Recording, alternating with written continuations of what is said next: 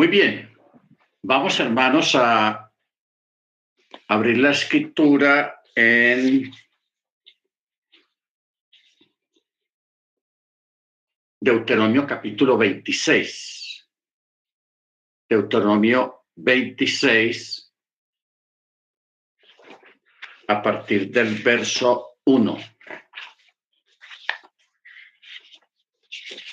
Ah, esta paracha se llama Ki Tabo. Ki Tabo. O sea, cuando entres. Cuando entres. Dice así el verso 1. Y sucederá que cuando entres a la tierra que el Eterno tu Elohim te entrega en heredad y tomes posesión de ella y te asientes en ella, deberás tomar de lo primero de todos los frutos del suelo, que aportes de tu tierra que el Eterno tu Elohim te entrega. Los pondrás en un cesto e irás al lugar que el Eterno tu Elohim escoja para hacer residir allí su nombre, o sea, el Beit Hamikdash, el templo. Vendrás al Cohen que esté en aquellos días y le dirás, declaro en este día al Eterno tu Elohim que he entrado a la tierra que el Eterno había jurado a nuestros ancestros entregarla a nosotros. Y el Cohen tomará el cesto de tu mano y lo colocará delante del altar del Eterno tu Elohim. Y alzarás la voz y dirás delante del Eterno, un aramí era la perdición de mi ancestro quien descendió a Misraim, habitando allí pocos en número, y allí se convirtió en un gran pueblo poderoso y numeroso. Muy bien, vamos a detenernos acá eh, acerca de, de esta expresión cuando el israelita tenía que gritar porque dice el texto 5, alzarás la voz y dirás delante del Eterno tu Elohim. Un aramí era la perdición de mi ancestro. ¿A qué se está refiriendo eh, esto? Significa que Labán, ¿ustedes se acuerdan de Labán? procuró erradicar todo cuando persiguió a Jacob. O sea, cuando una persona está dentro de los planes del Eterno, o el Eterno ve que esa persona más adelante va a abrazar la Torah y el mandamiento, entonces el Eterno guarda a esa persona aunque la persona esté en ignorancia en ese momento, pero el Eterno lo guarda porque el Eterno sabe que esa persona más adelante va a entrar a la Torah. Entonces lo guarda. ¿Ok? Lo guarda. Es lo mismo que siempre hemos dicho a veces sobre Moche, cuando iba a defender al, israelita de un, de un misrim, de, una, de un egipcio, que el texto dice que Moche miró a los dos lados. O sea, a ver si alguien, había alguien más por ahí que estuviera viendo lo que él iba a hacer. Entonces, el asunto es de que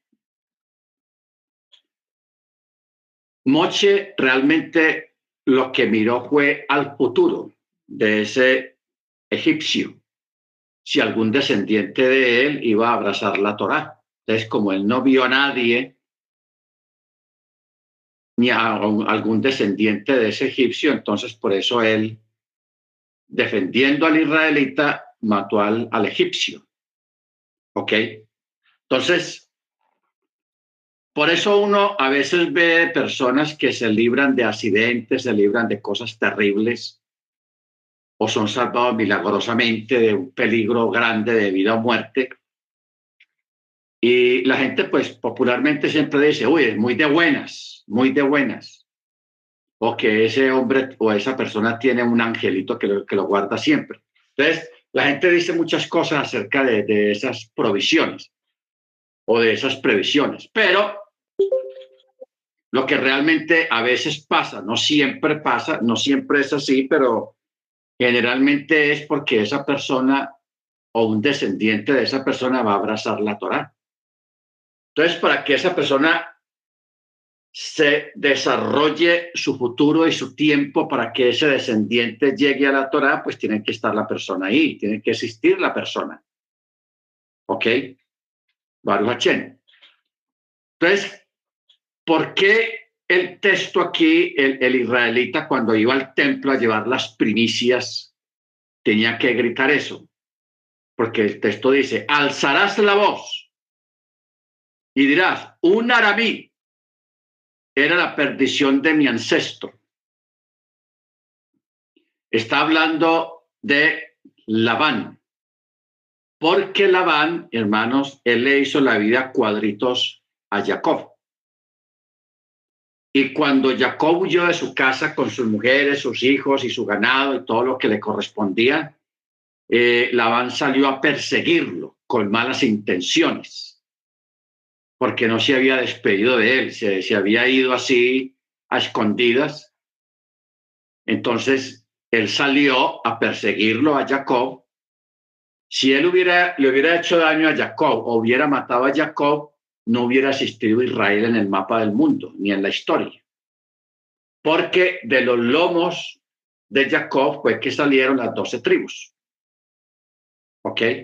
Entonces, no hubiera existido Israel.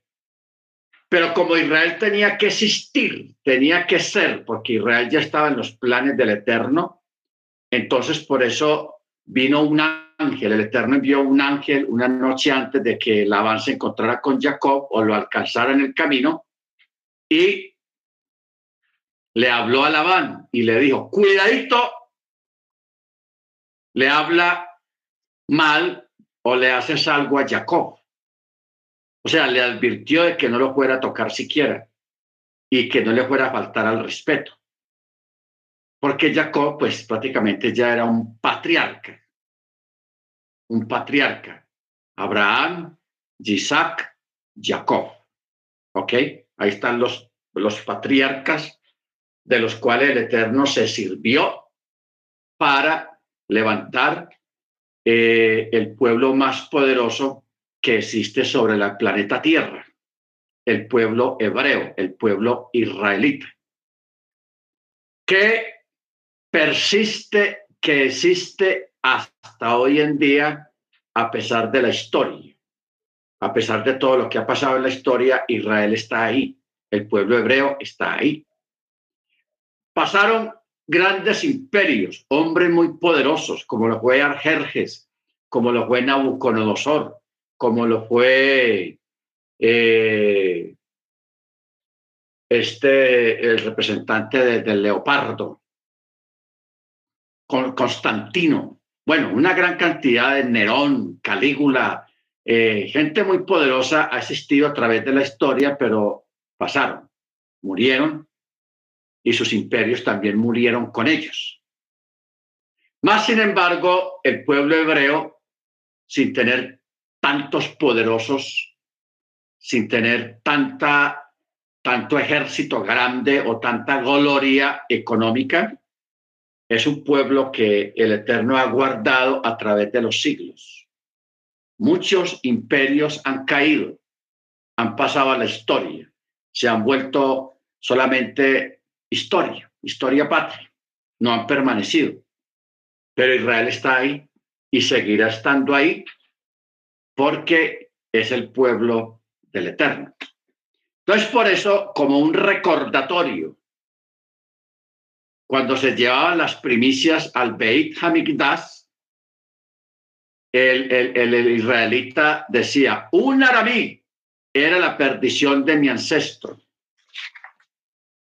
quien descendió a Egipto, habitando allí pocos en número, pocos en número, porque realmente eh, los que llegaron a Egipto fueron como 70, 70 personas o 72 personas, fueron los que descendieron a Egipto.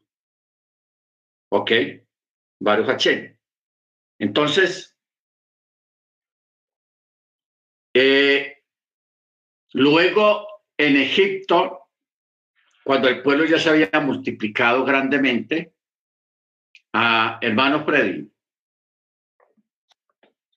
ya va Shalom y More, pero es que hay una, una, tengo una pregunta, es decir, porque ahí se habla de un aramí de Alabán, cuando yo, yo leí esta escritura me dice, un arameo errante fue mi padre. O sea que está hablando de los patriarcas. ¿De dónde sale Labán? Yo sé que la que usted está leyendo de Rachi dice un aramí, eso lo tengo claro. Yo aquí tengo el, la Torah.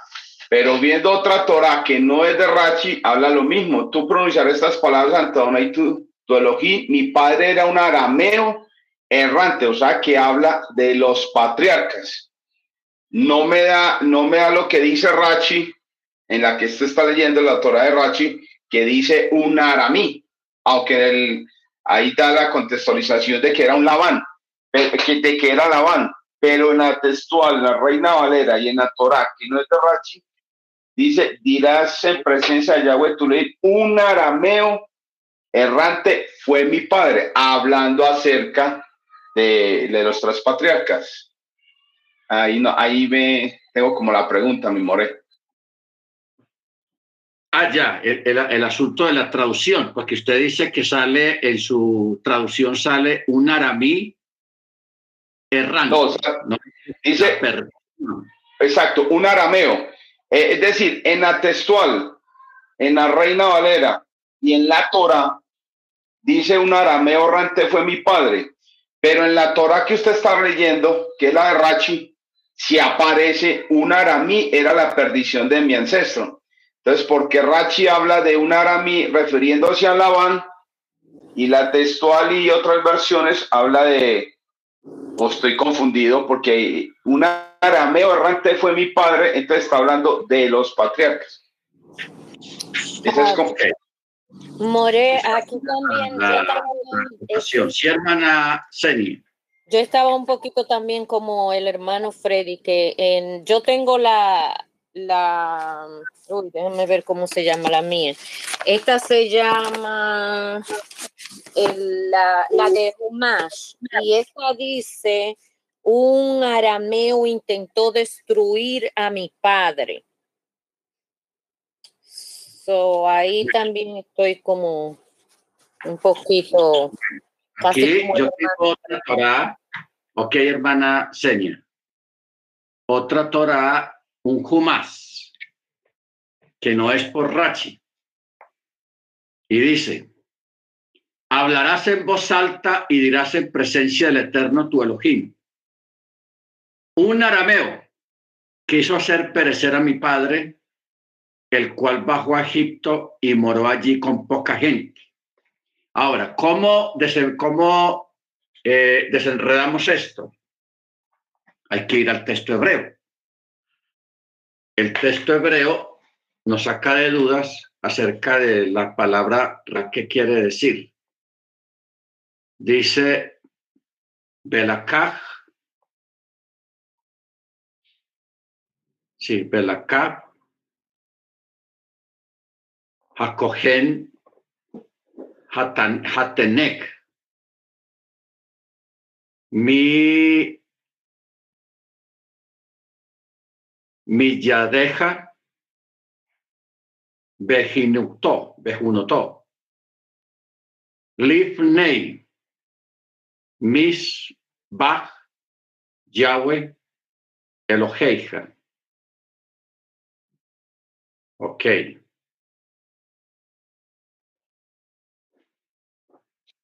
Delante Sí. Pero, pero, ah, pero venga, aquí en la K2 hermano Roberto creo que, que tiene acá dos, si dice, eh, da más, eh, me gusta más. Entonces, en la presencia de Yahweh tú lo dirás, mi padre era un nómada de Aram, ahí está hablando de los patriarcas, y, agrega, donde Labán, el aramí, trató de destruir a mi padre. O sea que en Akados aparece tanto el, lo que me, preocupaba, era Noma en, en Arán, habla de los padres, los patriarcas, pero aparece lo que usted nos acaba de estar enseñando desde Rachi, donde el Labán, el aramí, trató de destruir a mis padres. Lo que pasa es que esas versiones, bueno, por eso hay que ver varias versiones, pero sí, sí, está bien. Sí, ya quedó más con esta K2. El, asunto es el siguiente, o sea, un texto a partir de una palabra clave, eh, a veces la palabra clave tiene varios significados. Usted sabe que está el, el, el pechat, el remés, el derus y el sot. ¿Ok? Entonces, a veces a, ese tipo de palabras se le puede aplicar el, el deraz y también se le puede aplicar el sod, o sea, el significado más profundo. Porque Labán, porque dice la palabra aramí, y aramí es de Arán, Arán. Y usted recuerda que los padres de, de Abraham también vivían en Aram, en esas regiones, que era una región muy grande que después se subdividió en otras regiones y, de ahí vino otros cambios de nombres de los lugares. Pero ahí en el texto sí está escrito aramí, la, la palabra aramí. Y está hablando de la, lo que es la perdición de mi ancestro. Entonces, la palabra Obed, Obed, que significa perder o perecer. Ahora, como usted dice, mire aquí en comentario. Este verbo, Obed, ha sido objeto de controversia entre los comentaristas medievales. Según Esdra y Radak, Obed es un verbo conjugado en el modo cal, o sea, la acción no recae sobre algo externo. Por ello, objetan que no se puede explicar este verbo en el sentido de hacer perecer a otro, arguyen que si ese fuera su sentido, la, la Torah hubiera empleado un verbo con carácter intransitivo, como el verbo causativo hifil, o sea, meavir. O sea, si, si fuera otro significado, no diría over, sino meaver, meavir. O el verbo intenso piel, mea meaved. Ambos tienen el mismo significado de hacer perecer a otro. Sin embargo, otros comentaristas, ya este es otro, otro punto, otra opinión, defienden la interpretación de los sabios talmúdicos que Rachi aquí cita en particular al Maharal de Praga. La objeción no procede porque la palabra obed no es realmente un verbo, sino un sustantivo, aunque por su vocalización podría tomarse como verbo. En realidad se trata de un sustantivo derivado de la acción del verbo. O sea, no es un verbo, sino un sustantivo en acción. Por eso dice, era la perdición. No dice que lo mató o que le hizo daño, sino que da eh, acción, o sea, un sustantivo, no un verbo. En tal caso, sería sinónimo de perdición y la frase aramí significaría un aramí es la perdición de mi ancestro. Según él, la Torah emplea aquí un sustantivo en vez de un verbo para indicar que la actitud maligna de Labán hacia Jacob era algo constante, no, no fue un acto aislado, porque ustedes recuerdan cuando uno lee esa parte de la Torá, uno ve que Labán de una, de una forma y de otra forma trató de hacer la vida cuadritos a, a, Jacob, engañándolo, estafándolo, cambiándole las cosas, una cosa y la otra, etcétera, etcétera. Entonces, por eso se menciona de, de que un arabí fue o quiso ser la perdición de mi ancestro. ¿Ok? Entonces, si hubiera utilizado un verbo, se pudo haber entendido de que solo una vez procuró hacerlo perecer. Si hubiera usado un verbo, pero se usó un sustantivo, o sea, acción o acciones. Porque no fue una sola vez, sino muchas veces. ¿Ok?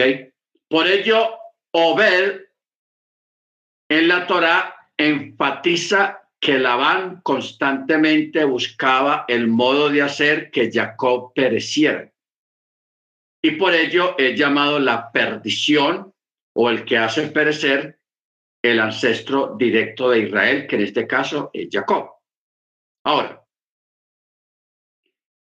otra explicación del Maharal de Praga, que es un sabio muy conocido y que hay muchos escritos de él, el Maharal, propone es que si Obed, si realmente es un verbo intransitivo, entonces gramaticalmente debía ser uno transitivo porque tiene como objeto directo la palabra Obed, que quiere decir ancestro. En su opinión, la Torá posiblemente utilizó la forma intransitiva para indicar que la acción de tratar de hacer perecer a Jacob salió al exterior. Esto es, que nunca logró ser realizado. O sea, lo trató y lo trató y lo trató, pero nunca pudo en la práctica, sino que permaneció meramente como un plan maligno. Entonces, cuando Rachi dice que Labán quiso hacer que Jacob pereciera o, erradicarlo, o sea, sacarlo desde el medio, no quiere decir que él haya pretendido matarlo físicamente, pues la Torá no dice que él haya procurado hacer eso. Lo que quiere decir es que pretendía despojar a Jacob de su misión particular en la vida, lo que yo estaba explicando ahora. De que el Eterno que sabe las cosas, a veces guarda a unas personas porque esas personas tienen un propósito delante del Eterno. Ok, entonces el Eterno los guarda de una forma sobrenatural. Así la persona no lo merezca a veces, porque hay personas que no merecen porque son malos, pero no merecen que en ese momento el Eterno los guarde, pero el Eterno los guarda de todas maneras. ¿Por qué? Porque hay un propósito con esa persona. Entonces, hablar de Labán es hablar de el espíritu de Amalek, el opositor a los planes del Eterno, la oposición. Entonces, supongamos que Labán supiera proféticamente un ejemplo, eso es una hipótesis, no es Torah, que Labán supiera proféticamente la misión de Jacob y lo que iba a ser de él, de sus descendientes en un futuro, entonces él a través de esas malas acciones trató de estorbarle a Jacob que desarrollara su futuro, que lo llevara a cabo su futuro como lo iba a hacer, como iba a pasar. Porque mire usted que desde un principio, cuando Jacob, que se enamoró de, de, de la mayor, ya Labán quiso trastornar todo y, le, y, le, y, le, y le dio la, la, no, él se enamoró de la, de, la, de la menor y, él, y le dio la mayor. ¿Ok? O sea, se la cambió. Como decir, no, para que este se desanime y se vaya de aquí. Luego, cuando vio que no pudo, entonces ya Jacob quedó con las dos mujeres y luego eh, Labán trató de trampearlo, de desanimarlo, de, alterar todas las cosas, cambiándole la, normativa del ganado, eh, haciéndole trampa, asoleándolo, en fin, eh, de verdad que la vida de, de, Jacob allá en casa de Labán no fue fácil, fueron 14 años más o menos, muy duros, muy complicados para Jacob, pero él fue asistido por el Eterno a través de ángeles que lo guiaban y lo fortalecían. Por eso Jacob en medio de toda esa problemática, él dice, no, yo más bien me voy de aquí con mi familia, con lo mío, sin decirle a Labán, porque si yo le digo a Labán, pronto me, me, tira, me mata o quién sabe qué me hace. Entonces, él tenía miedo, tenía mucho temor, humanamente tenía miedo. Por eso él se va en esas condiciones. Labán, cuando se entera del asunto, él sale en persecución de Jacob con malas intenciones. Por eso el Eterno interviene, envía un ángel y en sueños le dice a Labán que cuidadito con tocar a Jacob, ni de hablarle ásperamente, ni con malas intenciones. O sea, le advirtió. Ya cuando Labán llega, ya Labán llega suave, ya está advertido y él le dice a Jacob, un ángel me habló anoche y me dijo que tuviera cuidado contigo, o sea, que no te fuera a tocar. Entonces ya tenía otra mentalidad, ya estaba advertido. Entonces por eso él, trató de desesperarse, pero ya él sabía que tenía la, la, e, el hacha ahí en el cuello, la espada. Baruch Muy bien. Este tipo de cosas, hermanos, se reflejan mucho hoy en día y todavía pasan. Todavía pasan. Porque hay personas que de verdad se libran de unas cosas. Hay gente que le dan 10 tiros en el cuerpo, le disparan 10, 10 balazos y la persona sobrevive. Gente que se, en un accidente donde hay mucha gente, todos mueren menos esa persona por ejemplo, hay un hermano en Miami. No sé si ustedes recuerdan un accidente de un avión de Avianca que hizo, salió de Pereira, Pereira, Bogotá, Bogotá, New York. Algo pasó allá en New York, hermanos, que había mucho tráfico aéreo en, esa área, entonces estaban poniendo aviones a dar vueltas mientras desatrasaban la cosa de los que salen y los que entran. Entonces el piloto de este avión de Avianca, él se dio cuenta que no tenía buena gasolina. Y él empezó a dar vueltas en New York, porque le dijeron, dé vueltas en tal y tal dirección mientras le damos pista. Y el piloto cometió el error de no decir que se estaba quedando sin gasolina se quedó callado. No, se sabe por qué. Entonces el avión se quedó sin gasolina y se estrelló. Ahí sobrevivieron muy poquitas personas. No me acuerdo porque ese, ese accidente fue en los 90 o en los 80, algo así. Bueno, entre los sobrevivientes, hermanos, un niño como de unos 7, 8 años sobrevivió los papás de él murieron, eso fue tenaz, murió mucha gente en ese accidente. La mayoría de la gente murió porque el avión se estrelló. Y este, este muchachito sobrevivió. Él recibió un plan de un seguro. El asunto es que cuando yo comienzo a dar clases allá hace unos tantos años allá en Miami, ya este muchacho ya ha crecido, ya grande, porque ese accidente fue hace muchos años, él está en las clases con su esposa, abraza la Torá y está en la Torá todavía, en este momento.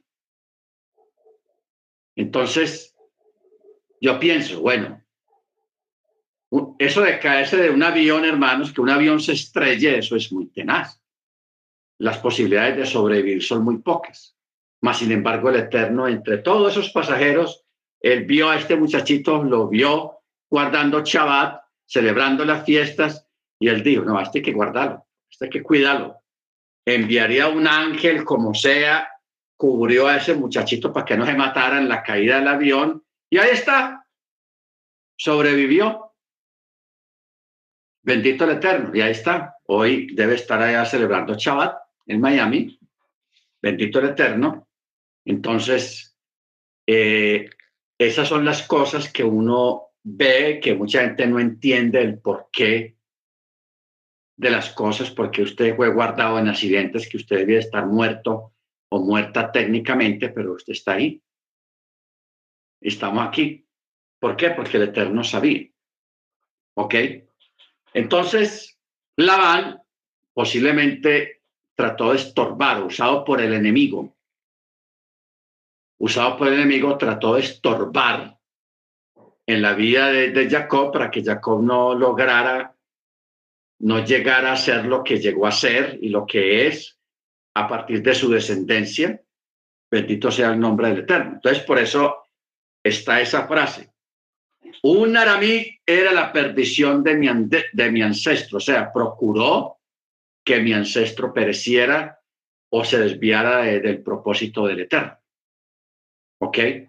Por eso, hermanos, ahí entiende uno el por qué el Eterno eh, eh, en, antiguamente decretaba que cuando alguien tratara a un israelita, o sea, estamos hablando de la gente de los de adentro, tratara llevar a otro israelita a la, a la idolatría, ese debía ser ejecutado, porque eso es grave.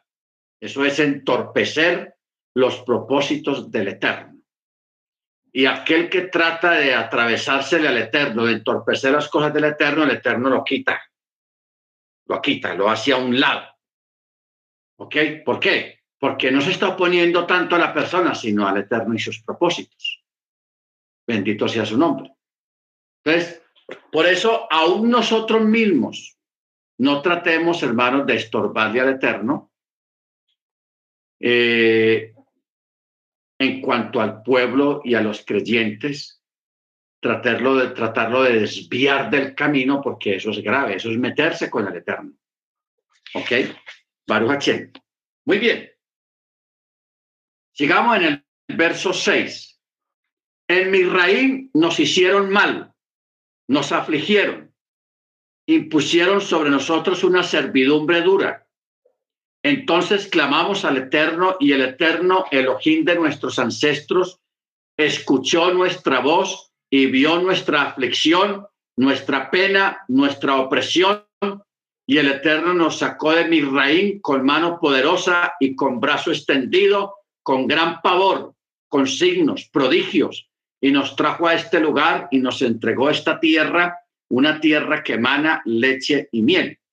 Ahora, he aquí que he aportado los primeros los frutos del suelo que tú me has entregado, oh Eterno, y los colocarás delante del Eterno tu Elohim, y te postrarás delante del Eterno tu Elohim, y te regocijarás en todo lo bueno que el Eterno tu Elohim te ha concedido a ti y a tu casa, tú y el Leví y el, y el prosélito que está en medio de ti. Cuando termines de separar todo el diezmo de tu cosecha del tercer año, el año del diezmo lo donarás al levita, al prosélito, al huérfano y a la viuda, y ellos lo comerán en tus ciudades y se saciarán. Y dirás delante del Eterno tu Elohim, he eliminado de la casa lo consagrado y también lo he entregado al leví, al prosélito, al huérfano y a la viuda, conforme a todo tu mandamiento que tú me has ordenado no he transgredido tus mandamientos, ni olvidado, ni comí de él en mi luto, no eliminé de él el estado de impureza, ni tampoco di de él para los muertos. He obedecido la voz del Eterno, mi Elohim. He hecho conforme a todo lo que me has ordenado. A Tisba, desde el recinto de tu santidad, desde el Chamaín, y bendice a tu pueblo Israel y a la tierra que nos has entregado como juraste a nuestros ancestros, una tierra que emana leche y miel. Y en ese día, el Eterno, tu Elohim, te ordena llevar a cabo estos estatutos y estas leyes, los guardarás y los cumplirás con todo tu corazón y con toda tu alma, porque tú has distinguido hoy al Eterno para que Él sea tu Elohim y para andar en sus caminos, guardar sus estatutos, sus mandamientos y sus leyes, para escuchar su voz. Y el Eterno te ha distinguido hoy para que seas su pueblo atesorado tal como Él te habló para guardar todos sus mandamientos y para ponerte excelso sobre todos los pueblos que Él ha hecho para alabanza, renombre y esplendor, así para que seas un pueblo santo para el eterno tu Elohim, tal como Él habló. Nunca olvidemos, hermanos, que el Eterno escogió un pueblo entre todas las naciones. Sobre esto, los sabios se han desplayado hablando muchas cosas acerca de esta escogencia, de este llamamiento. Porque si usted se mira a sí mismo en este momento donde está y mira hacia alrededor, sus vecinos, los que viven cerca de usted, en su cuadra o donde usted viva, y preguntarse, el Eterno, ¿qué vio en mí para Él escogerme y darme estas maravillas, esta esperanza, estas fiestas, este Shabbat, estos mandamientos, estatutos, leyes? porque los mandamientos, los estatutos y las leyes no, es, no se dieron para fregarle la vida a usted, para volver la vida cuadritos. Fueron dadas a usted para privilegiarlo. Ojo, para privilegiarlo a usted. Porque usted a través de los mandamientos, los estatutos y las leyes, usted va a alcanzar el reino va a alcanzar la eternidad, va a alcanzar las promesas dadas a los padres. ¿Ok? Porque allá afuera hay mucha gente que desconoce completamente todo esto. No porque no lo sepan, sino porque el Eterno no les abrió el entendimiento. Acuerde lo que, lo que dice el texto. Muchos procurarán entrar, pero no podrán. Hay gente que desearía estar aquí escuchando esto, pero no pueden. No pueden. ¿Por qué no pueden? Porque hay un entendimiento que está embotado, hay una nube, una niebla que hay en su mente, en su conciencia, en sus corazones, que no les permite ver esta maravilla. Entonces uno a veces se pregunta, ¿por qué ocurre eso con esas personas?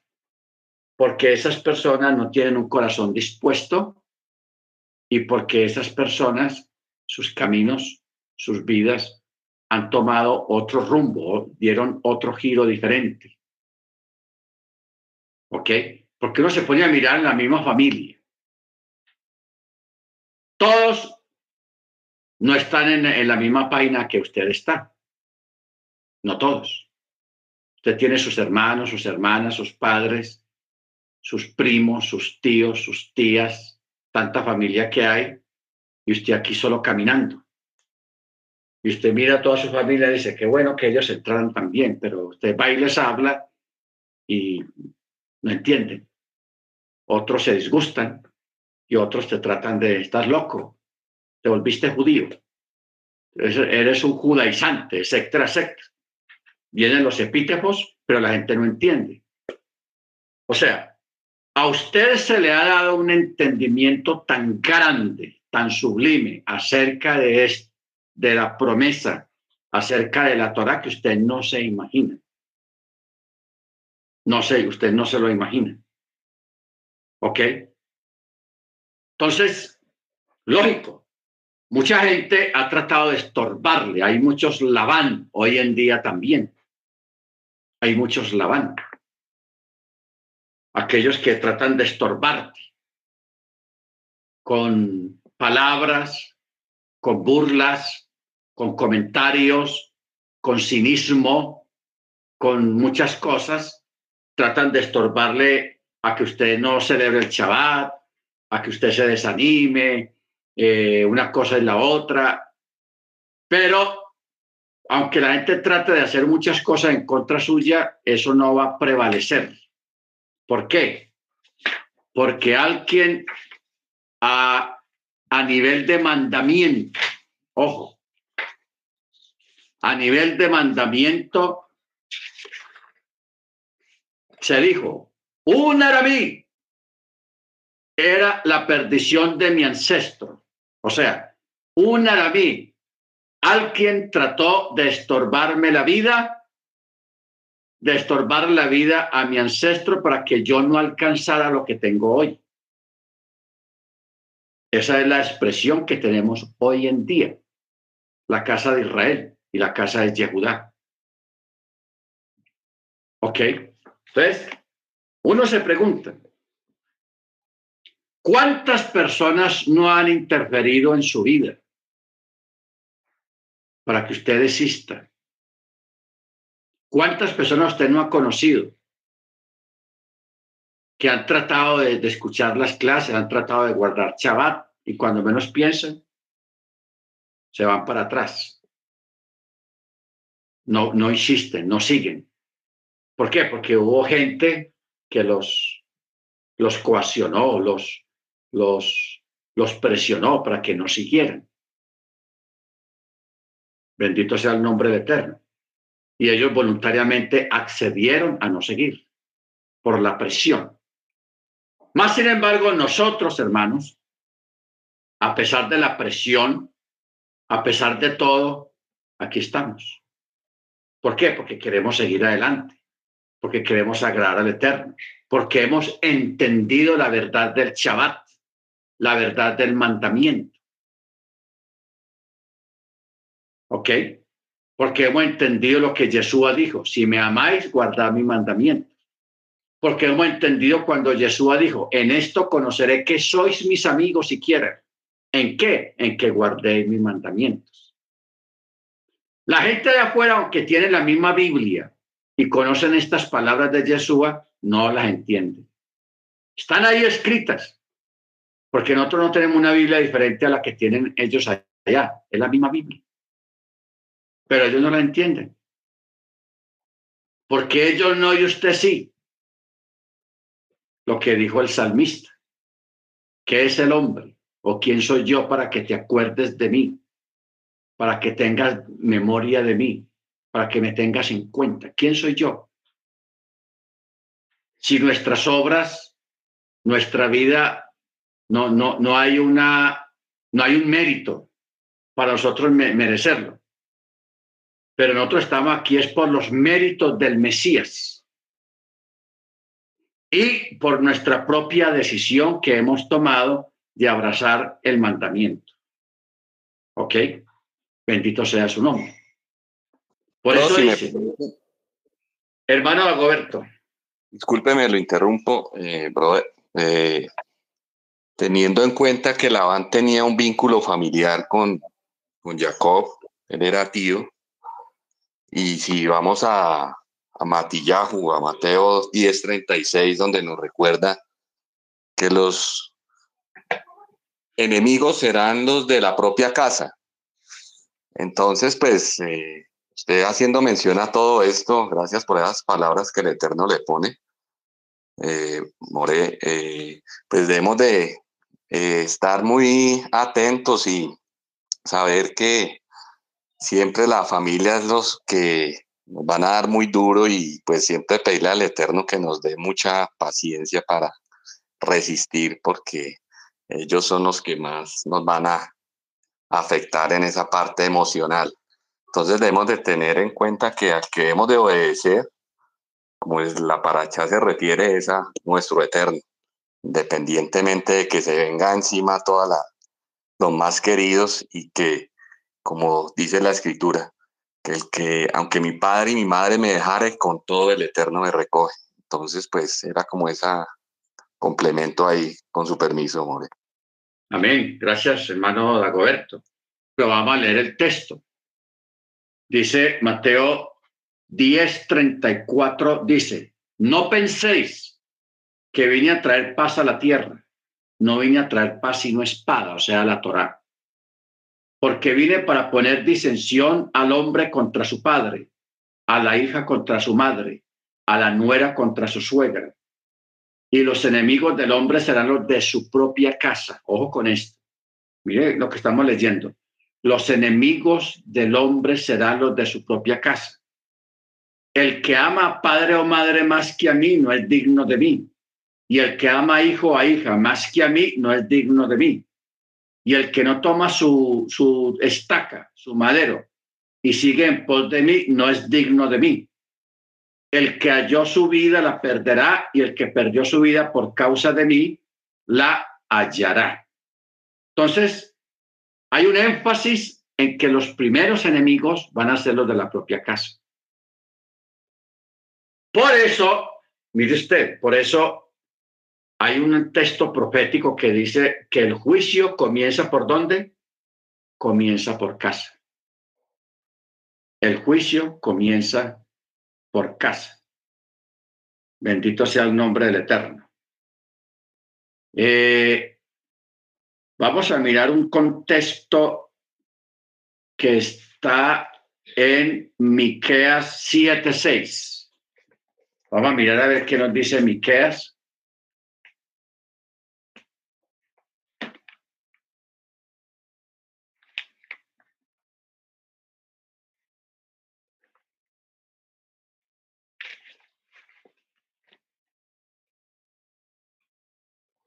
Miqueas 7:6 dice, porque el hijo desprecia al padre la hija se levanta contra la madre, la nuera contra la suegra, y los enemigos del hombre son los de su propia casa. O sea, cuando Jesús dijo esas palabras, las tomó en referencia de aquí del libro de Miqueas, porque está aquí dice prácticamente lo mismo que Jesús dijo. O sea, esto que acabamos de mirar acá, que ahí en, en, en Mateo 10, 35, 36 fueron palabras textuales de Yeshua. Pero Yeshua dice esas palabras de un contexto profético que está en el libro de Miqueas y él lo toma porque esta, esta, eso es una profecía. Esto es una profecía y una advertencia acerca de los días finales, porque así comienza el capítulo 7 de Miqueas. Dice, ay de mí, porque soy como el último de los frutos de verano, como el rebusco después de la vendimia, cuando ya no queda racimo que comer, ni las brevas que desea mi alma. ¿Ok? Entonces de ahí viene unos textos que hablan del, del ambiente que se iba a vivir eh, en los tiempos finales.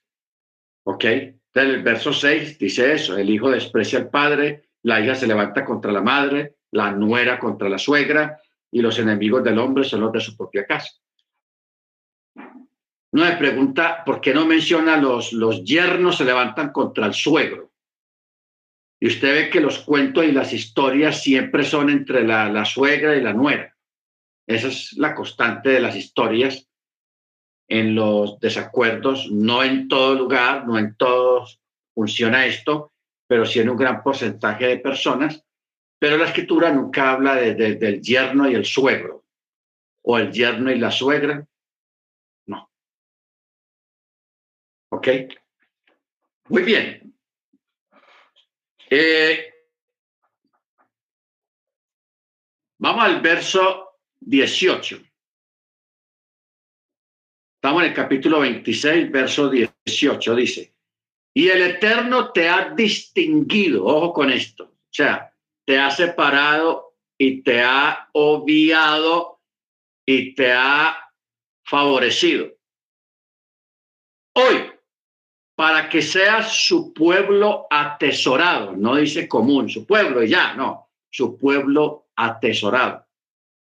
Tal como él te habló, para guardar todos sus mandamientos. y para ponerte excelso, tenaz, sobre todos los pueblos, sea, superior a todos los pueblos, sobre todos los pueblos que él ha hecho para alabanza, renombre y esplendor, así como para que seas un pueblo cados para el eterno, tu Elohim, tal como él habló. O sea, es bueno, hermanos, entender la, e, el verdadero sentido de lo que es la Torá y lo que es el mandamiento. O sea, el mandamiento, hermano, la Torá es una bendición, es un privilegio, es un orgullo, es algo especial. Aunque algunos sabios lo llaman el yugo de la Torá, y Yeshua también lo mencionó, los que están bajo el yugo de la Torá, pero cuando uno ahonda más adentro, nosotros que estamos bajo la Torá, obedeciendo el mandamiento del Shabbat y las fiestas y no comer carne de chancho y bueno, todas esas cosas que tienen que ver con la Torá, uno se da cuenta que a través de esos mandamientos el Eterno nos convierte en un pueblo especial y privilegiado. Hay instituciones aquí en el mundo donde los estudiantes en primer año, hablemos por ejemplo de una universidad muy prestigiosa, la, Universidad de Yale, la Universidad de, de, de la principal allá en Estados Unidos. La de Yale es allá en, Gran Bretaña. Harvard. Harvard. Esa universidad de las más exclusivas, aparte que es costoso, pero entrar allá no es fácil. O sea, no es asunto de dinero. Es costoso, sí, pero hay gente con dinero que no han podido entrar allá, sus hijos.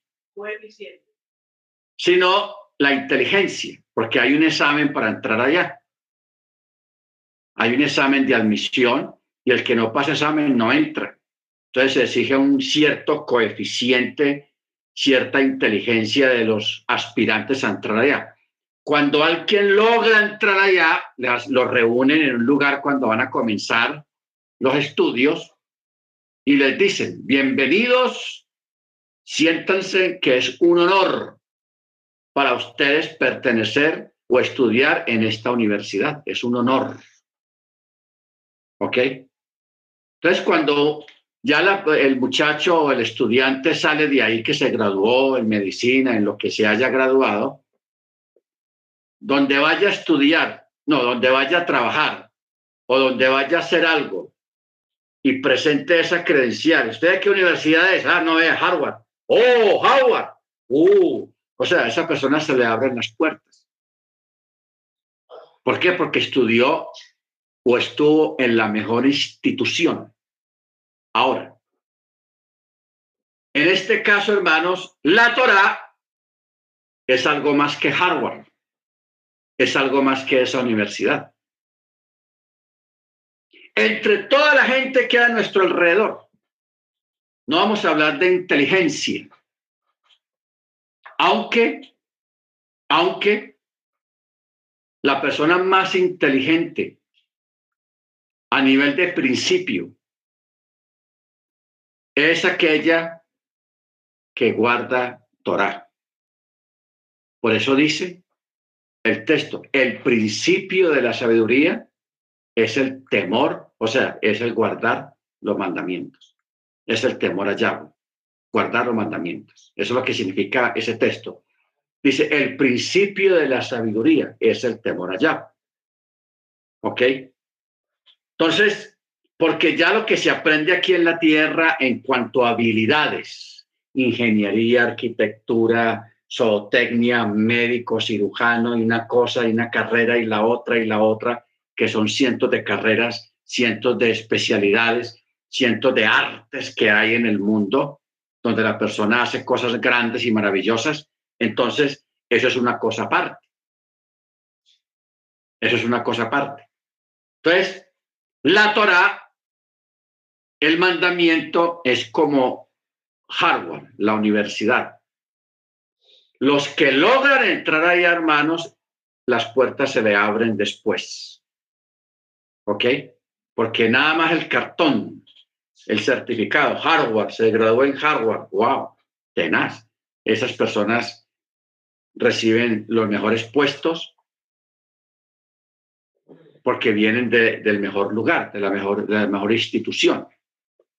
Entonces, hermanos, en este momento, nosotros, miren lo que dice el Eterno, para ponerte excelso sobre todos los pueblos, o sea, arriba, para alabanza, renombre y esplendor. Ojo con estas tres palabras alabanza, renombre y esplendor. Por el esplendor de, de, de dónde, cómo. Lámpara es a mis pies tu palabra y lumbrera mi camino. Y Yeshua es la luz. La luz, la luz verdadera que alumbra a todo hombre, que ha venido al mundo, que es Yeshua. Y si nosotros entendemos que Yeshua es la Torah, hermanos, estamos ante algo muy grande, muy poderoso, muy glorioso. Bendito sea su nombre. Entonces, ¿por qué renombre? Esto de pronto ahora no se note ni se ve, pero cuando venga el juicio, hermanos, ojo con esto, cuando venga el juicio y todos los habitantes de la tierra, desde Adán hasta el mundo futuro, que, que van a estar ahí reunidos delante del trono. Y ellos vean que todos están allí juntos, pero vean que a un lado hay otros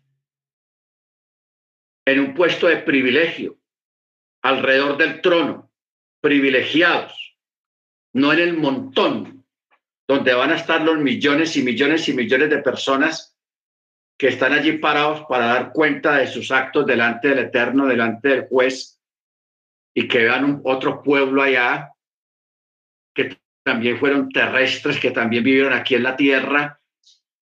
Entonces, ahí es donde van a entender, ah, esos son los que guardaban Shabbat, esos son los que celebraban las fiestas, esos, oh. Entonces, ahí es donde se va a entender esta palabra para alabanza renombre y esplendor. ¿Ok? Renombre, alabanza y esplendor. En este momento, aparentemente somos como el montón, porque estamos en medio de las naciones, en medio de los pueblos, en medio de paganos, todos sus vecinos, los que viven a, un lado, a la izquierda, a la derecha, arriba, abajo, al frente, atrás, los que hay a su alrededor, la mayoría de la gente son paganos, son no creyentes. Pero usted nunca deje de ocupar el lugar que el Eterno le ha dado y ese lugar se ocupa es a través de la obediencia al mandamiento. No cambie el Shabbat, no deje de celebrar las fiestas. Viva en la cumbre y en la altura que el Eterno te ha puesto a través del el privilegio y el honor de ser acreedor, de entender y de recibir la Torá. Es el, regalo más grande que hay en este mundo, la Torá. ¿Ok? Entender la Torá. Eso es lo más grande que hay, hermanos. O dígame usted qué cosa hay más grande aquí en esta tierra. La Torre Eiffel, eso se va a caer. El Empire State, eso se va a caer. Los gemelos allá en New York, eso se cayeron ya. ¿Cuántos imperios con su gloria, con sus ejércitos, con su gloria y su magnificencia no han pasado a la historia? Babilonia con sus jardines colgantes. Roma con sus ejércitos imperiales. Grecia con todos los epicúreos, parlantes y hablantes y diciendo cosas bonitas y elucubrando con la filosofía y sus dichos. Todo eso, ¿dónde está? Todo eso pasó. Porque lo único que hay eterno es la Torá. Y lo único que da eternidad es la Torá a través de Yeshua. Bendito sea su nombre. Amén. Baruch Muy bien. Capítulo 27. Aquí vamos a entrar en algo muy tenaz, que yo lo estaba esperando. Dice, Moche y los ancianos de Israel encomendaron al pueblo diciendo, guarda siempre todo el mandamiento que yo les ordeno hoy. Y sucederá que el día que crucen el Jardín hacia la tierra que el Eterno tu Elohim te entrega, te harás erigir grandes piedras y las revocarás con cal. Sobre ellas escribirás todas las palabras de esta Torá cuando cruces a fin de que entres a la tierra que el Eterno tu Elohim te entrega, una tierra que emana leche y miel, tal como el Eterno tu Elohim de tus ancestros te habló. Y sucederá que cuando ustedes atraviesen el jardín, erigirás estas piedras que yo les ordeno hoy en el monte Ebal y la revocarás con cal y allí edificarás un altar al eterno tu Elohim, un altar de piedras, no eh, blandirás, o sea, no usarás hierro sobre ellas. Con piedras enteras edificarás el altar al eterno tu Elohim, y sobre él harás subir ofrendas de ascensión al eterno tu Elohim. Eh, y sobre él harás subir ofrendas de ascensión al eterno tu Elohim. Degollarás ofrendas de paz, comerás allí y te regocijarás delante del eterno tu Elohim. Sobre las piedras escribirás todas las palabras de esta Torah bien elucidadas. ¿Qué quiere decir bien elucidadas? En las 70 lenguas primordiales. ¿Ok? las 70 lenguas primordiales. Baruch Hachem. Eh, porque acordémonos que la Torah fue dada en 70 idiomas. No sé cómo haría el Eterno eso allá. Eso es como la ONU. Cuando hay reuniones, están cientos de países allí reunidos y se hacen traducciones en todos los idiomas que existen actualmente en el mundo. Bueno, verso 9. Moche y los Coanín hablaron a todo Israel diciendo, atiende Israel. O sea, Chema Israel, en este día te has convertido en nación para el eterno tu Elohim. Escucharás la voz del eterno tu Elohim y cumplirás todo su mandamiento y sus estatutos que yo les ordeno hoy. Y en este día, Moche encomendó al pueblo diciendo, estos se pararán para bendecir al pueblo sobre el monte Gerizim, o sea, el monte de la bendición. ¿Quiénes fueron? Simón, Leví, Yehudá, Isahar, Joseph y Benjamín. Estos seis hijos de Jacob o tribus son los que fueron escogidos para declarar las bendiciones, que fueron los muchachos de buen carácter. Usted sabe, Simón, Leví, Yehudá, Isahar, Joseph, y Benjamín. Se sabe que la, escritura de estos personajes, de estos hijos de Jacob, habla bien, porque se portaron bien con el Eterno. Luego, el verso 17, 13 eh, dice, y estos se pararán para la maldición en el monte Ebal. Porque eran dos montes, el monte de las bendiciones, que es el monte Gerizim, y el monte de las maldiciones, el monte Ebal. ¿Quiénes se pararon allí? unas joyitas, hermanos. Rubén, Gad, Hacher, Sebulum, Dan, Naftali. Entonces, cuando uno ponía a mirar la historia de estos muchachos, Rubén, usted sabe que Rubén era fue tenaz, ese muchacho.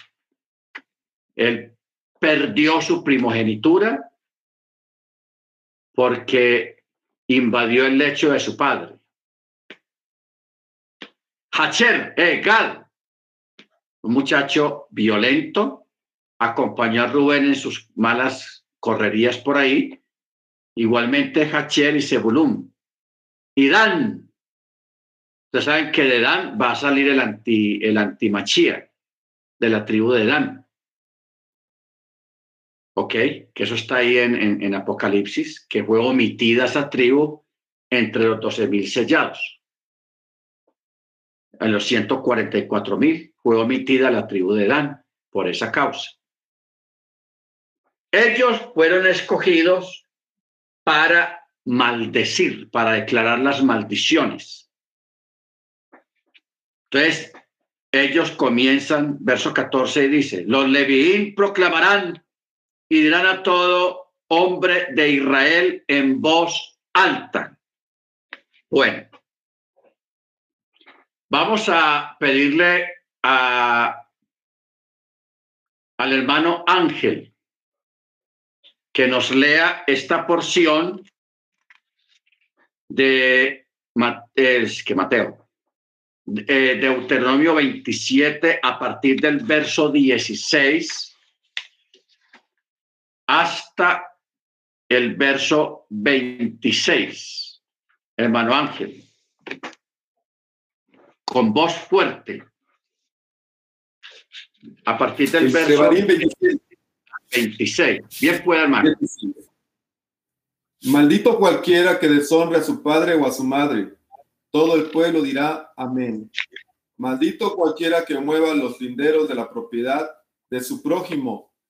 Todo el pueblo dirá amén. Amén. Maldito cualquiera que haga a una persona ciega perder su senda en el camino. Todo el pueblo dirá amén.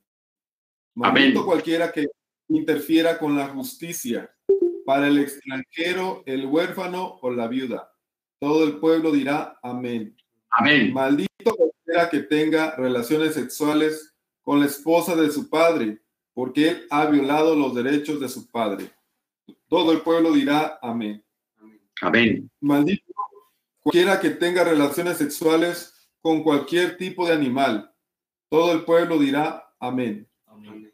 Maldito cualquiera que tenga relaciones sexuales con su hermana. No importa si es si ella es la hija de su padre o de su madre. Todo el pueblo dirá amén. Maldito cualquiera que tenga relaciones sexuales con su suegra. Todo el pueblo dirá amén.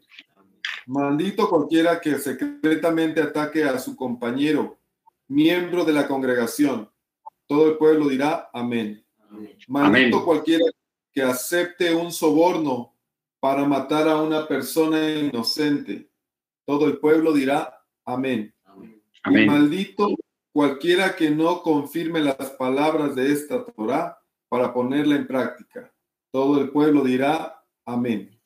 Amén. Gracias, hermano Ángel. Muy bien. Aquí tenemos estas, lo que son maldiciones por causas graves en violación a la Torah. ¿Ok? Porque son cosas graves. Cuando dice, maldito el que haga errar a un ciego en el camino, eso es muy desagradable, eso es grave. Maldito el que incline el, juicio del prosélito, del huérfano y la viuda. Eso son cosas graves. ¿Ok? Entonces, maldito el que golpea a su prójimo, a su hermano, en secreto, o sea, en oculto como quien dice, para guardar las apariencias.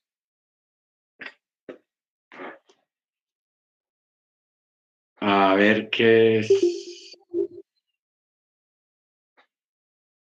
Bueno, Igualmente, eh, el que acepte soborno para abatir mortalmente a una persona, estos son los sicarios, lo que llaman aquí en palabras modernas, los sicarios. O sea, eh, que hoy en día una persona paga a otro para que mate a otra persona, le pagan, que eso se llama el sicariato, que eso hoy en día está sobre ese tipo de personas hay una maldición. Mire que yo quiero que uh, profundicemos un poco sobre esto a nivel general. Estos es un tipo de acciones y de pecados sobre ese tipo de comportamientos no solamente existe castigo, sino que también existe una maldición para este tipo de acciones. Ojo con eso. Aparte del castigo hay una maldición, por eso dice maldito. El que yazca con un animal, maldito el que haga a un ciego. O sea, tiene un castigo extra más grande y más fuerte. Por eso se dice maldito. ¿Ok? Baruch Porque realmente eh, lo que hay acá son cosas muy graves acerca de estas maldiciones. Que son, ¿cuántas? Uno, dos, tres, cuatro, cinco, seis, siete, ocho, 9, 10, 11. Claro, el 11 es una advertencia al verso 26 que dice, maldito el que no mantenga con firmeza las palabras de esta Torá para realizarlas. O sea, eh, hacerla, eh, guardar la Torá, pero livianamente livianamente. ¿En qué sentido existe eso livianamente? O sea, cuando una persona dice, ah, hoy no voy a guardar chaval porque tengo un viajecito que hacer, tengo un trabajo que hacer y hay mucha gente que hace eso. Mucha gente que hace eso. Hoy en día, por ejemplo, hoy que es chaval, hay mucha gente er creyentes, hermanos, que están trabajando. Y dice, no, yo allá en el trabajo oro el eterno. Piensan que eso es un chaval. No, un chaval es no trabajar directamente. Entonces, la Torah, hermanos, hay que obedecerla de una manera completa y total, no de una forma liviana. No de una forma liviana, sino bien. ¿Ok? Ojo con eso. Muy bien. Perdón, bro. Perdón, bro. Eh, eh, yo me atrevería de pronto, si con su, con su permiso, bro, eh, en el verso 25 que lo acabamos de leer, mi humilde concepto consideraría que se puede incluir ahí hoy en día la práctica que se hace de abortos. porque pues en estos centros lo que hacen es ir a pagar a un médico o a la institución para que sometan a la mamá a,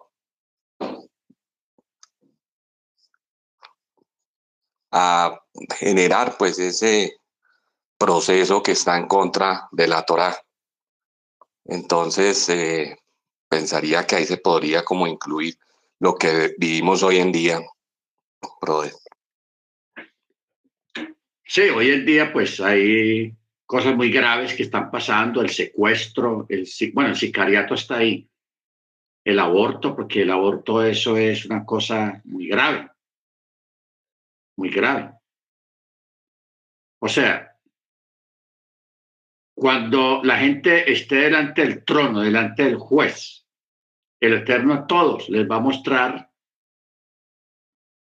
eh, la cantidad de niños que fueron asesinados en los abortos, que eso va a superar los muertos por las guerras, los muertos por las enfermedades, el cáncer, lo que sea, O sea, el aborto va a superar esas cifras.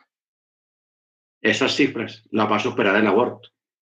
En las guerras muere mucha gente, es la verdad, pero nunca va a superar la cantidad de criaturas, de niños abortados que mueren en un aborto. Bendito sea el nombre del Eterno. Lógico, esos niños, para ellos hay un trato especial de parte del Eterno y ellos son llevados a un lugar específico donde allí ellos continúan su vida. ¿Ok? Para ellos no hay juicio porque no tuvieron la oportunidad de, de nacer normalmente.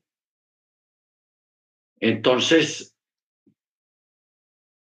así como el Eterno protegió, porque mire usted, hermanos, cuando pasó, cuando vino la orden de Faraón sobre las parteras, de que cuando vieran que era un niño varón que nacía, lo arrojaran al Nilo. Los debían de ahogar, no pasarlos a espadas, sino arrojarlos al Nilo. Esa era la orden. Entonces, estas mujeres, las parteras, ellas no hicieron caso al, faraón y dejaban vivir los niños y los ocultaban. Entonces el, Eterno envió malajim, envió ángeles para que cuidaran esos niños en cierto lugar específico mientras los niños crecían y para protegerlos de los, eh, de los egipcios. Ya cuando crecieran y fueran más grandes, pues ya los niños se juntaban con la gente normal porque ya había pasado el asunto de la orden del faraón, porque no fue una orden permanente, sino que se dio por un tiempo, porque él fue avisado de que iban a ser un rey y que ese rey lo iba a destronar y que iba a, nacer un salvador, un alguien muy grande, que iba a sacar a los hebreos porque Faraón sabía lo que iba a pasar. Él tenía también sus astrólogos, sus astrónomos, su, gente que le adivinaba y que vaticinaba el futuro, y ellos le dijeron lo que venía. ¿Ok? Por eso, en las crónicas se dice de que un, cierta vez Moche, estando niño, que vivía en el palacio, él a veces se sentaba en el trono de Faraón y a veces jugaba normal de los niños con la corona del faraón. Entonces los, los asesores del faraón cuando veían eso decían, hmm, este parece que va a destronar al rey. O sea, lo veían a Moche con malos ojos. Entonces, por eso el Eterno intervino para guardar estos niños hebreos que nacían de las hebreas. Entonces, el Eterno intervino de esa manera, guardando a estos niños pero mire que no, en este caso no hubo una promoción de abortar los niños, sino dejarlos que nacieran y cuando nacieran, si eran varón, lo mataban. Ahora, ¿por qué no, no se dio la orden de abortar a todas las hebreas cuando estuvieran en embarazo? Porque en ese tiempo no había la ciencia que hoy en día existe para saber si la criatura era niño o niña. Entonces, más bien esperaban que naciera para ya tomarla, hacer lo que tenían que hacer o lo que se les había ordenado que hicieran. Luego, eh, en forma diferente, vemos lo que ocurrió cuando nace el Mesías, cuando nace Yeshua. Ahí sí hubo una matanza. Las mujeres hebreas aunque trataron de, ocultar los niños, vino una orden del emperador y fueron casa por casa de, de, las hebreas, de las mujeres hebreas, buscando niños de menos de un año o menos de dos años. O sea, no era una orden de, de matar, de esperar que nacieran los niños, a ver si eran varones, sino de matar a todos los niños de dos años para abajo, porque ellos pensaban, ahí tiene que caer ese rey que nació, ese niño que nació como rey ya, porque Yeshua no fue nombrado rey más adelante, sino que ya él nació como rey. ¿Ok? Por eso se le dice el rey de reyes, señor de señores, y por eso al niño lo cubrieron con una lino blanco, que en esa época el lino blanco solamente lo utilizaban los niños de los reyes, o sea, los reyes. Eso era una distinción de ser un niño o de ser un rey. ¿Ok? Muy bien. Eh, hermano Freddy, usted va a estar amable capítulo 28, a partir del verso 1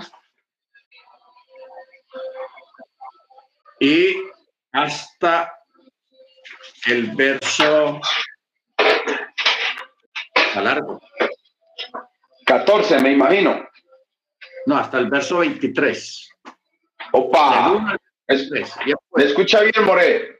¿Me escucha bien? Perfectamente bien. Y sucederá que si oyes atentamente la voz de Yahweh Elohim para obedecer, para guardar sus mandamientos que yo te ordeno hoy, también Yahweh Elohim te elevará sobre todas las naciones de la tierra. Y por haber obedecido la voz de Yahweh Elohim, vendrá sobre ti y te alcanzarán todas estas bendiciones. Habrás sido bendecido en la ciudad y bendecido en el campo, bendecido el fruto de tu vientre y el fruto de tu tierra, y la cría de tus vacadas y los corderos de tu rebaño. Bendecida tu cesta y tu artesana de amasar. Bendecido en tu entrar y bendecido en tu salir. Yahweh entregará a tus enemigos los que resisten, derrotados ante ti, por un camino vendrán contra ti y por siete caminos subirán delante de ti. Yahweh mandará la bendición a tus graneros y todo lo que emprenda tu mano en la tierra de Yahweh tu te da.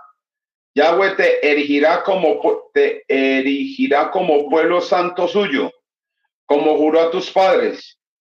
Cuando oiga la voz de Yahweh tu y seas encaminado en sus jornadas, y todos los pueblos de la tierra verán que el nombre de Yahweh es invocado sobre ti y serán atemorizados a causa de ti.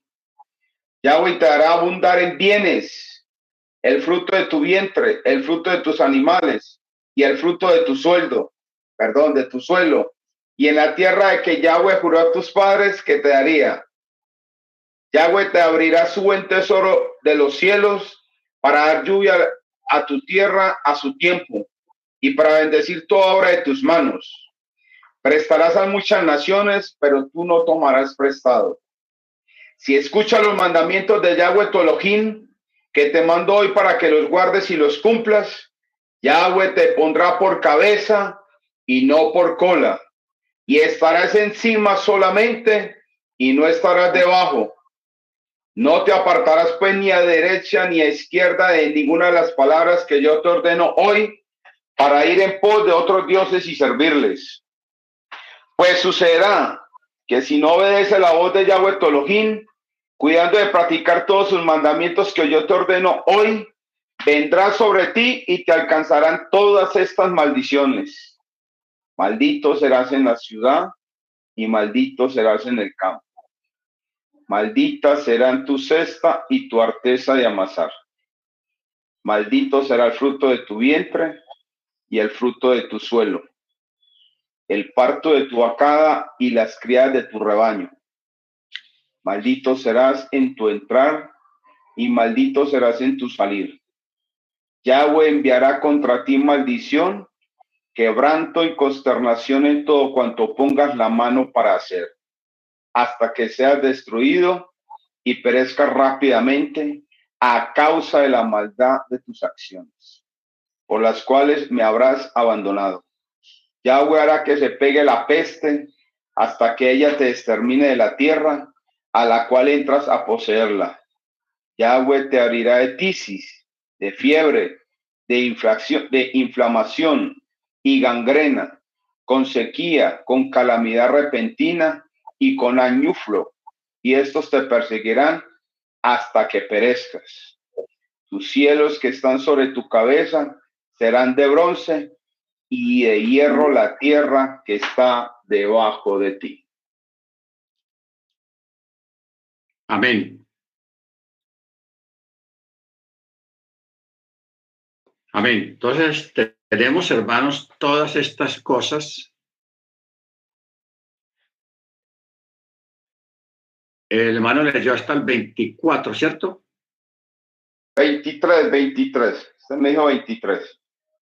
Hasta el 23, o sea que termina la tierra debajo en hierro. Muy bien.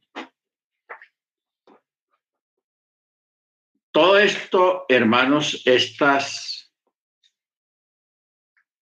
eh, primero comienza con las bendiciones y luego menciona otras maldiciones también a partir del verso 15.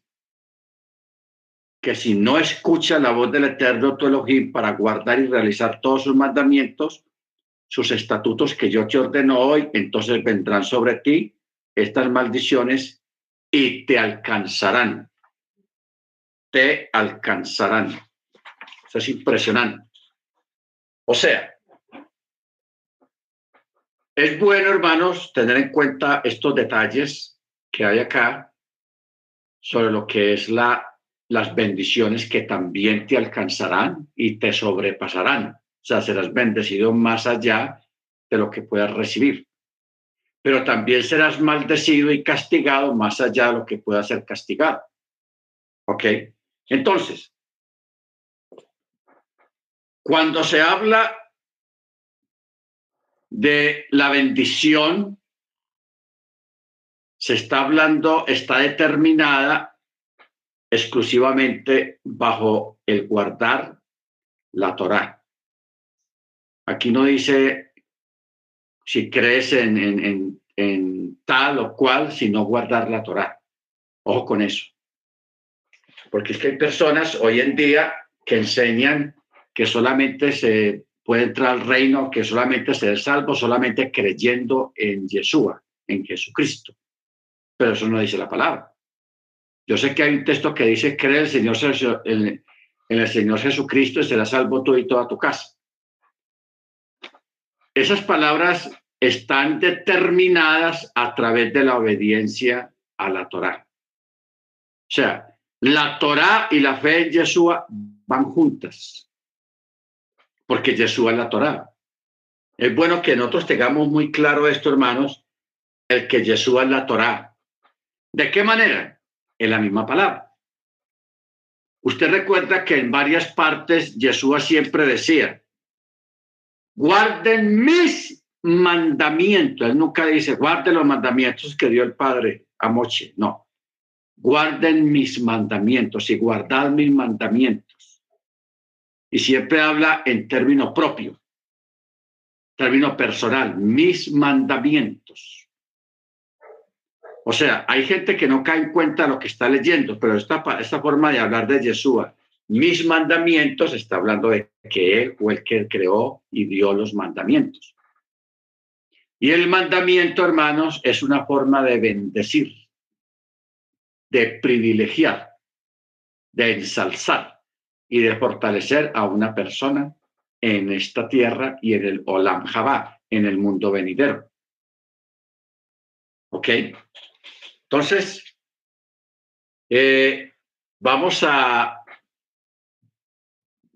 a pedirle a la hermana Beatriz, es tan amable hermana Beatriz, seguir leyendo a partir del verso 24. Verso 24, hermana Beatriz, si estás ahí, si tienes buena señal. Por aquí yo todo negro, como que va a llover.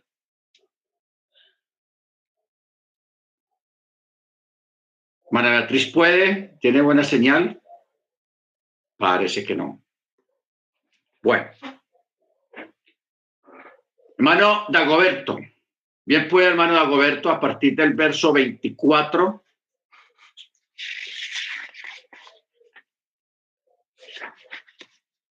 Hasta el verso 40. Hasta el verso 40. Bien puede, hermano Dago.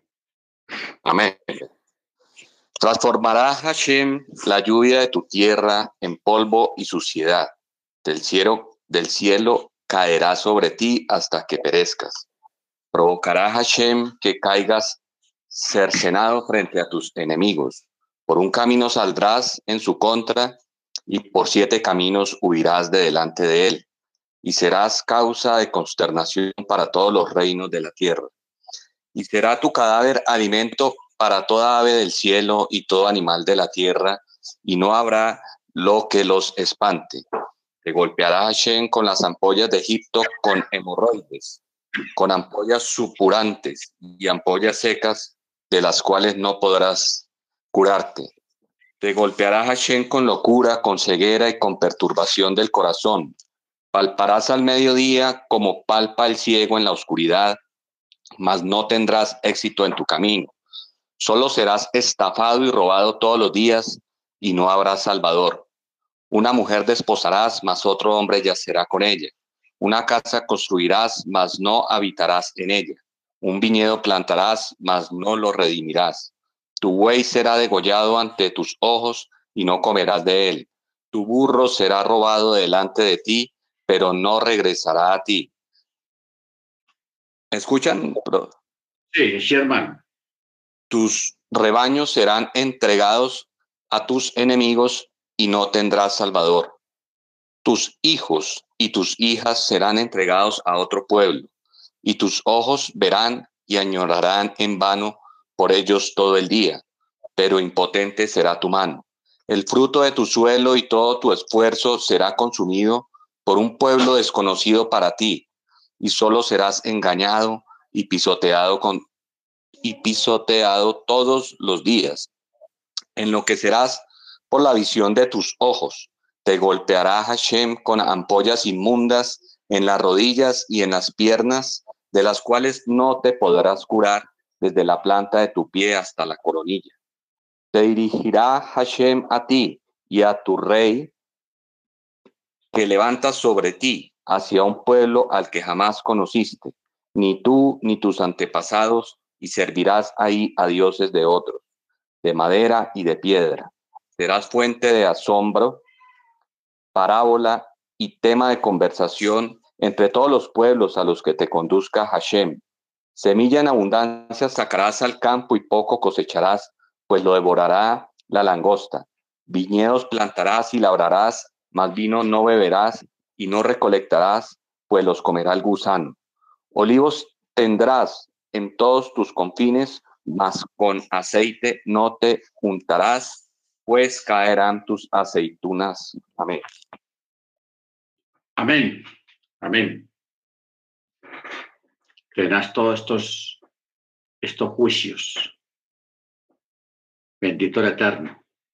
Hermano Maicon, es tan amable y sigue leyendo a partir del verso 41 Eso es que solamente lo tengo en inglés. La escritura en español no me ha llegado. Ya lo pedí, pero no ha llegado. Ah, verdad. Sí, todavía estoy esperando. Dicen que llega en octubre ya. Ah, no, pero entonces hágale. Nosotros lo seguimos en español y usted se va en inglés a partir del verso 41. 27, 41, 28, 41. 2841. ¿Hasta dónde? Hasta el 55. Hasta el 55. Ok, listo.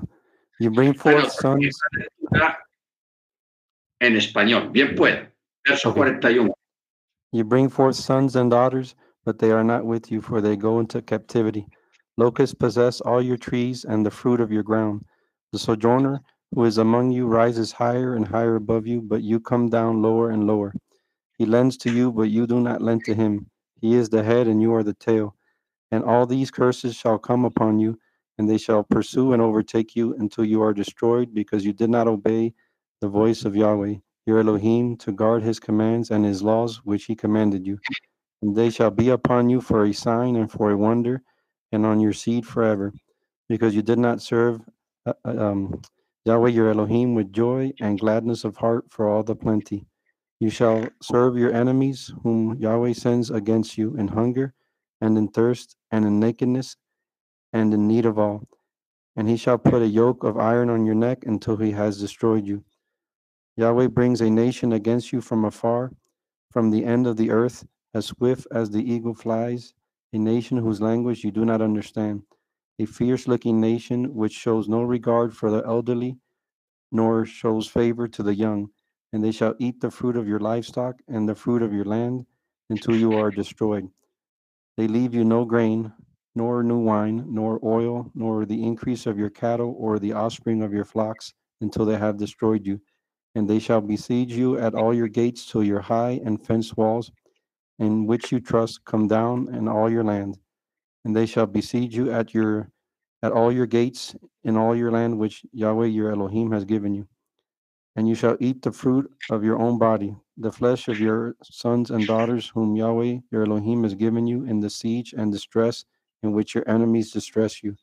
The man among you who is lender and who is very delicate, or pardon, tender and very delicate, his eye is evil against his brother, against his wife of his bosom, and against the rest of his children whom he leaves behind, against giving any of them the flesh of the children that he eats, because it is all that he has been left to him in the siege and distress, which your enemy distresses you in all your gates.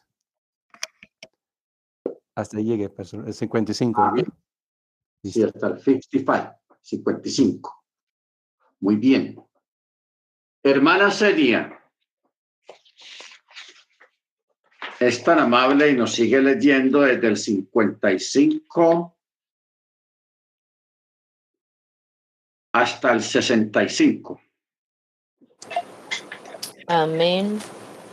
Para no dar, para no dar incluso a uno de ellos de la carne de sus hijos que comerá, sin dejar nada en el asedio y en el aprieto, con que tu enemigo te afligirá en todas tus ciudades. La mujer tierna en tu seno, la delicada, la que jamás intentó colocar la planta de su pie sobre el piso por causa de su delicadeza y ternura, se volverá egoísta contra el esposo de su regazo y en contra de su hijo y su hija y en contra de la placenta que sale de entre sus piernas y en contra de sus hijos que dará a luz, pues los comerá impulsada por carencia absoluta. Wow, en secreto, en el asedio y el aprieto con, con que te afligirá tu enemigo en tus ciudades. Si no te cuidas de cumplir todas las palabras de esta Torah, las que están escritas en este libro, para temer este nombre honrado y formidable, Hashem tu Dios, entonces aumentará extraordinariamente Hashem los golpes hacia ti y los golpes hacia tu descendencia, golpes severo y duradero y enfermedades malignas y, y duraderas. Hará volver sobre ti todos los sufrimientos de Egipto, de los cuales te atemorizaste y se aferrarán a ti, incluso toda enfermedad y todo golpe que no está escrito en este libro de la Torah. Traerá en contra de ti Hashem hasta que te destruya, hasta el 63, amores. Quedarán reducidos en número en vez de haber sido como las estrellas del cielo en abundancia, por no haber obedecido la voz de Hashem, de Hashem tu Dios. Y sucederá que tal como se regocijó Hashem con ustedes para hacerles el bien y para multiplicarles, así también te hará regocijar a ellos, Hashem, para hacerte perecer y destruirte, y serás arrancado de la tierra a la cual vas allí para poseerla. Hasta el 63, right? 65. Oh, te dispersará Hashem entre todos los pueblos desde un extremo de la tierra hasta el otro extremo de la tierra, y bajarás ahí para los dioses de otro, a quienes no conociste, ni tú, ni tus antepasados de madera de piedra. Y entre esas naciones no tendrás sosiego y no hallarás reposo para la planta de tu pie, y te dará Hashem un corazón trémulo, desfallecimiento de ojos y sufrimiento del alma. Tu vida penderá delante de ti, sentirás pavor noche y día y no estarás seguro de tu sustento. Por la mañana dirás, ¿quién podría devolverme la noche anterior? Y al anochecer dirás, ¿quién podría devolverme esta mañana? Por causa del pavor que tendrá tu corazón y la vista que contemplarán tus ojos.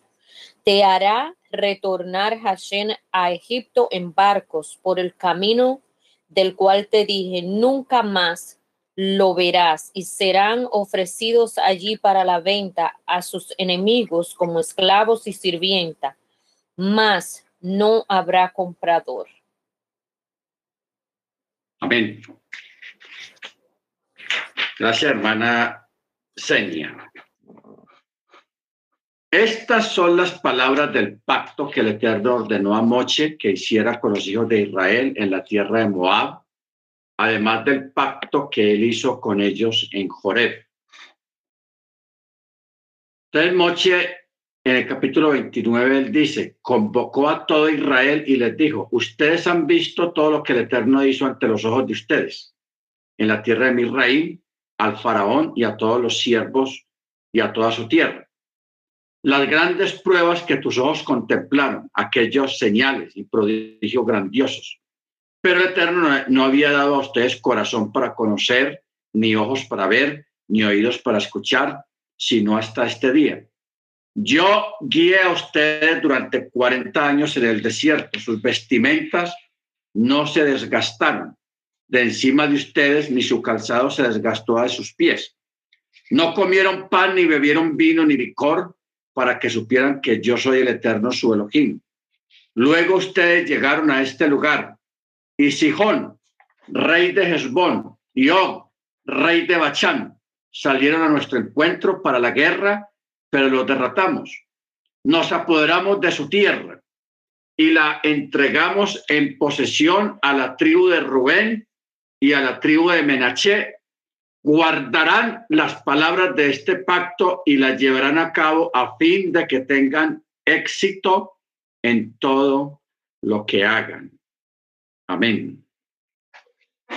Muy bien.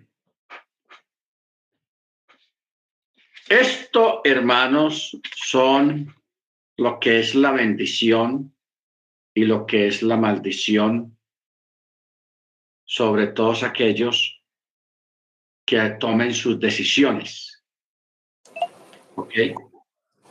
O sea, a nosotros nos corresponde decidir si hacemos las cosas bien, no con liviandad para el eterno, sino bien porque es para el Eterno, para poder ser acreedores de su bendición y de su presencia en medio de nosotros. Amén. Baruch No olvidando que para el Eterno no hay nada imposible. ¿Ok? Porque a veces, hermanos, cuando se presentan algunas situaciones, nos vemos como acorralados, como encerrados, como acosados, pero no olviden que Israel anduvo en el desierto 40 años dando vueltas por puro castigo, pero allí no le faltó ni la comida, no le faltó el agua, no le faltó el alimento y como dice acá, sus vestimentas no se desgastaron de encima de ustedes, ni su calzado se desgastó en sus pies como explicamos la vez pasada, en las noches los vestidos se rejuvenecían y lo que se había gastado ese día el calzado volvía a su lugar otra vez, se rejuvenecía el calzado. Eso fue algo muy grande, muy portentoso que el Eterno hizo y eso para nosotros es un aviso, una advertencia de que para Él no hay nada imposible, de que Él puede convertir una piedra en pan puede cambiar el día en la noche o en la noche en el día para usted, si es necesario. El Eterno está dispuesto a alterar el orden natural de las cosas si usted necesita un favor de Él. ¿Ok? Nunca olvide eso, que el Eterno lo hace por amor a su pueblo. Sí, hermana Senia. Perdone que lo, que lo interrumpa, More, pero estoy aquí, me voy a, a integrar al club de el hermano Freddy cuando se queda un poquito confundido. So, ahora mismo estoy yo en esa disyuntiva. Aquí dice el 57, eh, que no lo entendí bien y quería como tener un poquito más de claridad. El 57 dice, y en contra de la placenta que sale de entre sus piernas, y en contra de sus hijos que dará a luz, pues los comerá impulsada por carencia absoluta, en secreto, en el asedio y el aprieto con que te afligirá tu enemigo en tus ciudades. So, ese como que no me quedó tan claro ahí. Bueno, lo que pasa es que en la versión que usted tiene, vuelvo a leer otra vez, el 57. Y en contra de la placenta que sale de entre sus piernas, y en contra de sus hijos que dará luz, pues los comerá impulsada por carencia absoluta, en secreto, en el asedio y el aprieto con que te afligirá tu enemigo en tus ciudades. Ok. Bueno. Eh, dice así en otra versión, pues al menos la que yo tengo acá con sus infantes, o sea, los niños que nazcan de entre sus piernas y con los hijos que dé a luz, pues los devorará en secreto a causa de la carencia de todo y el medio del asedio y del tormento con el que tu enemigo te atormenta. Bueno, esto es una profecía. Lo que pasa es que hablar de del niño que nace y hablar de la placenta es hablar casi de lo mismo, porque el niño está dentro de la placenta.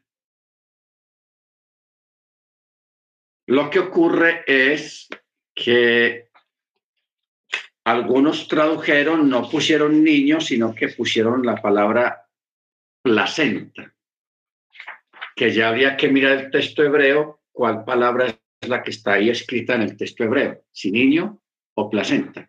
Pero bueno, eso fue una profecía que parte ya se cumplió cuando cayó Jerusalén, 70 años después de Cristo, después de Machía.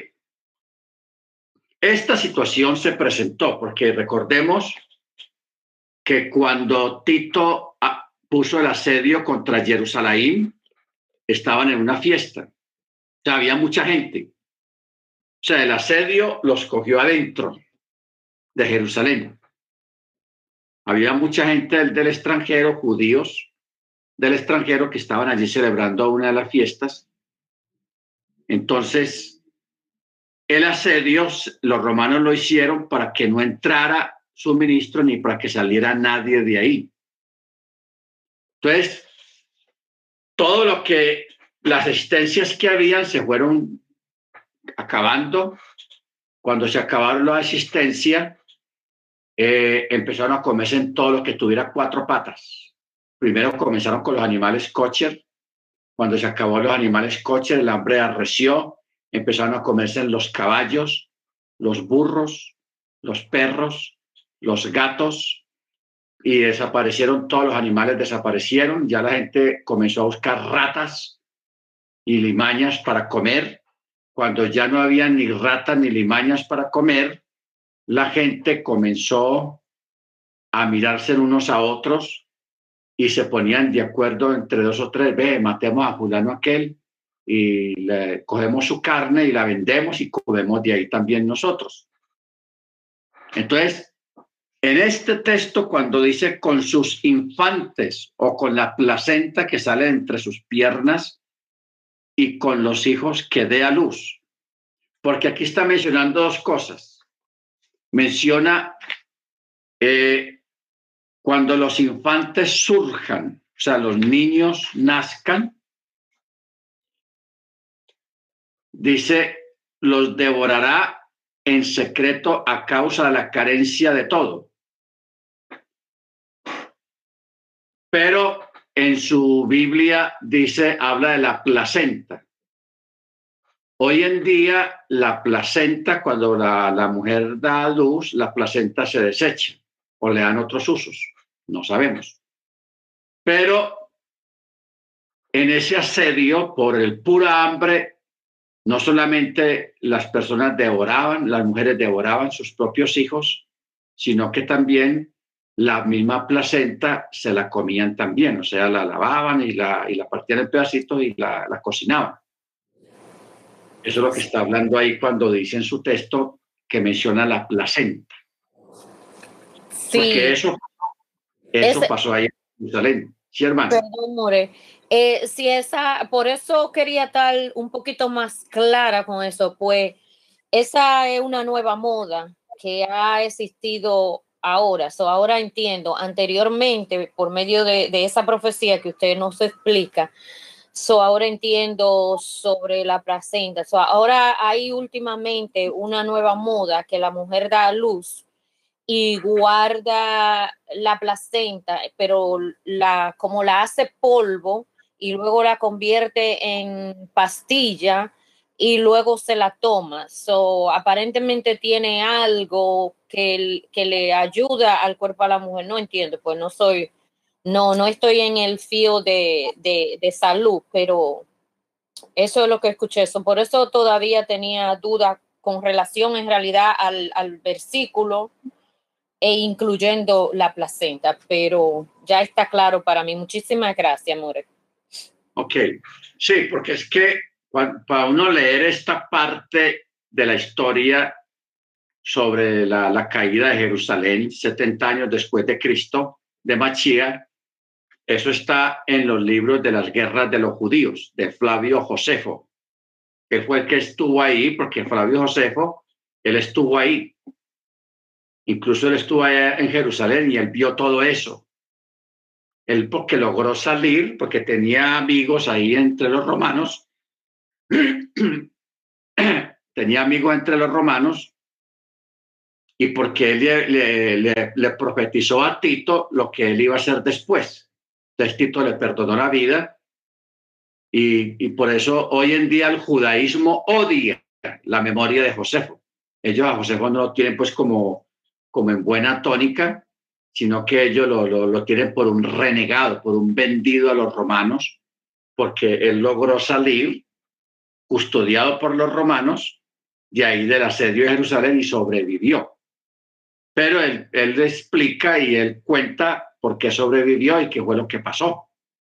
Entonces, es una, una fuente de buena mano, porque Josefo fue testigo de lo que aconteció ahí en Jerusalén, cumpliéndose lo que está escrito en este texto que la hermana llama la atención con eso de la placenta y con los niños, porque fue tanto el hambre que había allá en Jerusalén que la gente se comía, o sea, e- entraron en canibalismo, en canibalismo. Se volvieron caníbales, cayeron en lo más bajo, pero eso fue un juicio y un castigo por no andar en la obediencia a la Torá. ¿Ok? Baruch Hashem. Bendito sea su nombre. Muy bien, hermanos. Vamos a parar aquí ya porque ya terminamos esta paracha.